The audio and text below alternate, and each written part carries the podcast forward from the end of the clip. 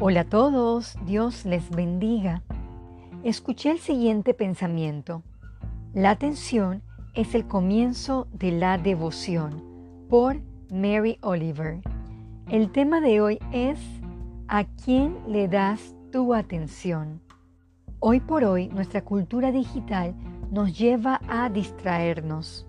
Acompáñeme a Deuteronomio 11, versículo 16. Guardaos pues que vuestro corazón no se infactúe y os apartéis y sirváis a dioses ajenos y os inclinéis a ellos. Es muy fácil que nuestro corazón se incline a cualquier cosa menos a Dios.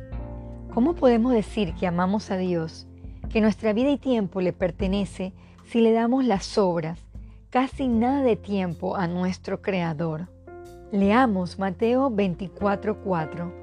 Respondiendo Jesús les dijo, mirad que nadie os engañe.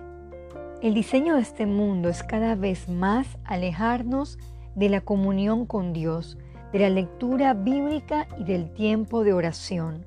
Estamos full dependientes de esta era digital, de la tecnología y de sus redes sociales creadas para que pasemos más tiempo en ellas. ¿Está usted prestando atención a las cosas verdaderas e importantes? Una persona detalló que el ser humano es una fábrica de ídolos en su corazón. Y esto es una gran verdad. Llenar de ídolos nuestras vidas nos hace contrariar la voluntad de Dios. Vayamos a Colosenses 4:5. Andad sabiamente para con los de afuera, redimiendo el tiempo. Rompamos todas esas cadenas Dejemos de ser tan superficiales, entregándole todo el tiempo a eso. Para ir concluyendo, busquemos Hebreos 2.1.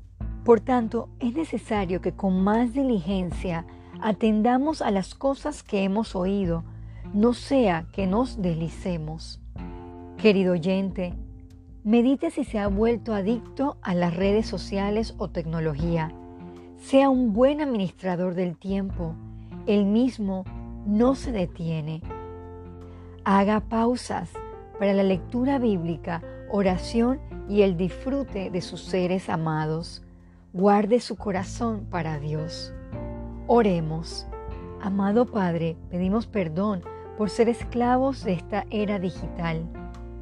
Ayúdenos a quitar esta idolatría de nuestras vidas para tener un corazón sincero y temeroso a usted. Háganos crecer en nuestra fe para controlar la tentación de malgastar el tiempo y así aprovecharlo todo conforme a su voluntad. En Jesús oramos. Amén.